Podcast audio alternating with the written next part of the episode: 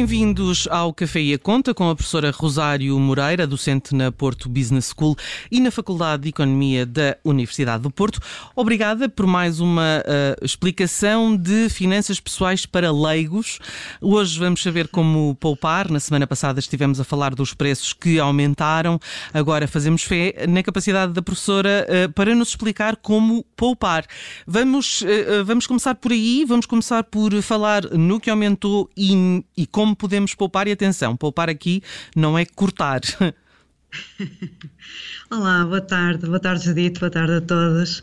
Sim, vamos continuar a falar do novo ano e com estes preços mais altos. Eu, de qualquer maneira, gostava então, de, dado que na, na, na rubrica anterior estivemos a falar da inflação e do impacto direto nas suas famílias, que houvesse então mais uma rubrica de continuação para então listar os aumentos que, que se fizeram sentir mais e, e, também o que é que as famílias podem fazer para minimizar este impacto. Eu, eu antes de irmos a estes dois pontos, eu, eu gostava de referir algo no que diz respeito à inflação ainda.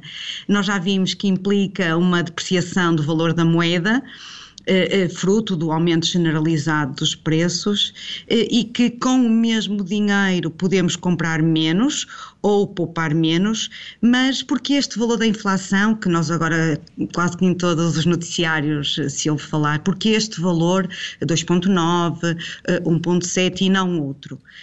Hum, eu quase que diria que há, que há produtos e serviços que não vão aumentar de preço, ou seja, a taxa de inflação não é para aplicação imediata aumento de todos os produtos.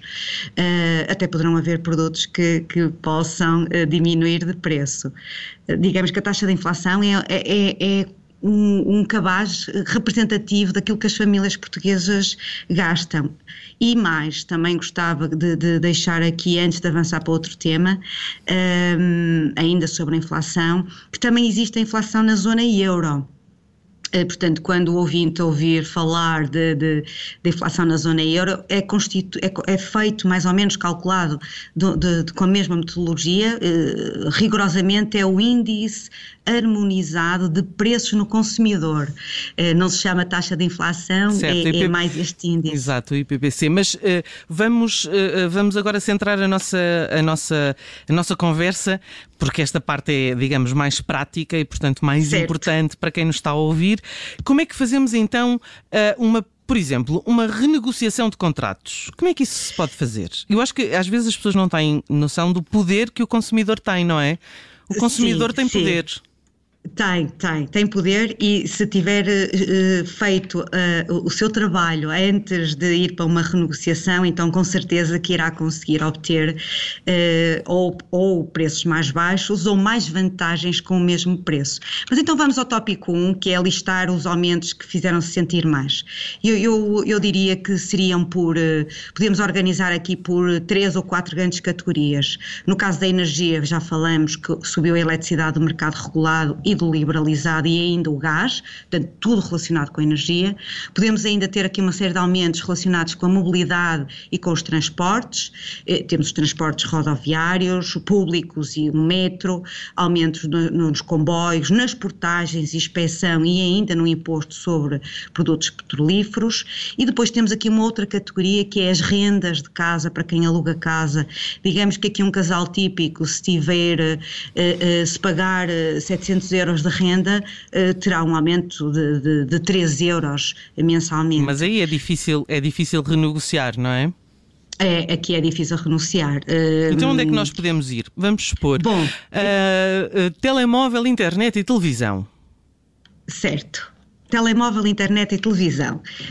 o que é que nós devemos fazer? Devemos ver qual é a nossa fidelização, qual é o nosso período de fidelização e aí duas semanas antes, hum, então verificar o que é que o mercado está a oferecer, uma pequena pesquisa na, no Google eh, vendo os, os, operadores concorrentes, por exemplo, se nós estamos na nós ir ver o que a Vodafone oferece e todos os outros concorrentes. Mas depois... a verdade é que nós não queremos bem mudar de operador, que isso é uma grande maçada. Nós só queremos é pagar ah, menos. Pois, Judite, mas se nós não soubermos como é que está o mercado, não temos poder negocial e, portanto, quando nos fizerem a tal chamada, a ver se queremos continuar uhum.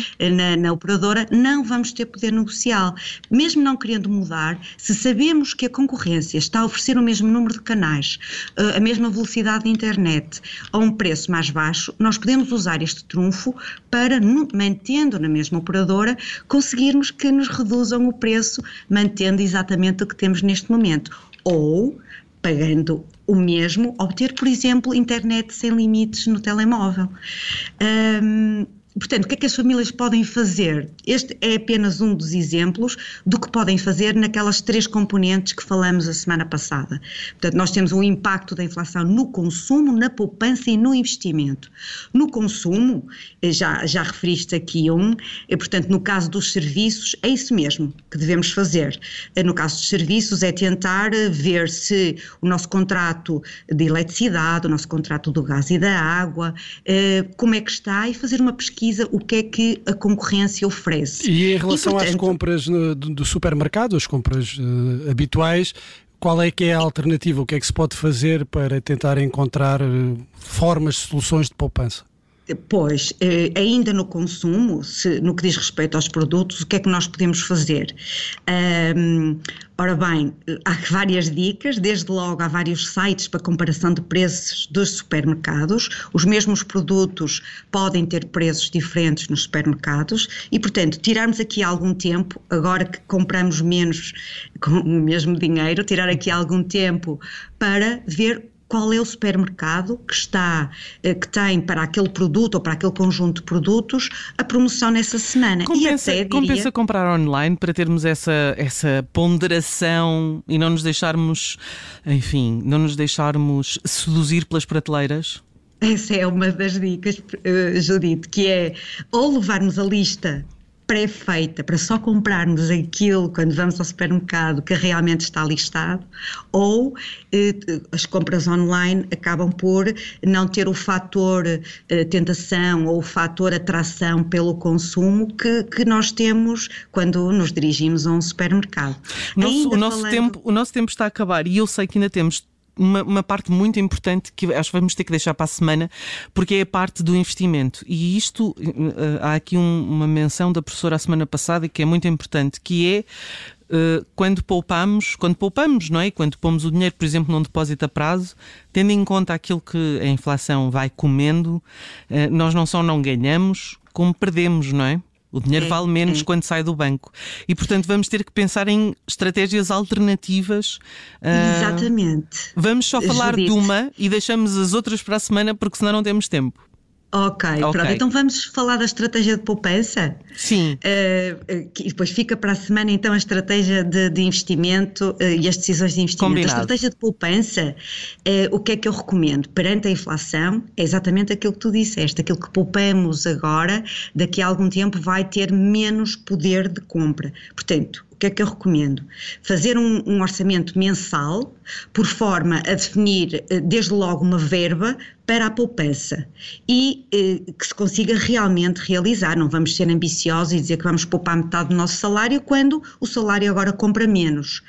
Eh, portanto, um orçamento mensal, não é para o ano todo, mensal, e verificar quanto é que eu vou realmente precisar e comprometer-se com a família a haver uma poupança de 50, 100, 150 euros, o que for. Um, com, portanto, o compromisso com os filhos e com o resto da família é muito importante, uh, explicando essencialmente às crianças as vantagens da poupança. Nós Desde sabemos, não é? Desde pequenino, explicando mesmo que, olha, quando fores estudar, se for um, um, um, jovem que está no secundário, vais ter a hipótese, se pouparmos agora, de ir, por exemplo, estudar para o estrangeiro, uhum. durante um semestre, durante um ano, ou até de fazer mais tarde, daqui a 4 ou 5 anos, uma viagem com os amigos. Uhum. Portanto, haver aqui, de facto, algum estímulo à poupança que não seja com apenas... objetivos, não é? Sim, sim, e claramente explicados à família. Claro. Professora, eh, muito obrigada mais uma vez eh, por estas, por este, por estas explicações no café uh, e a conta. Para a semana, então, vamos falar de investimento e de investimento que se pode fazer neste, nesta, nesta altura em que o dinheiro uh, não só escasseia, escasseia sempre, não é? Mas nesta altura. Está-se a depreciar. Está-se a depreciar, exatamente. Professora uh, Rosário Moreira, muito obrigada. Para a semana temos mais um café e a conta. Obrigada, boa semana. Igualmente. Obrigado.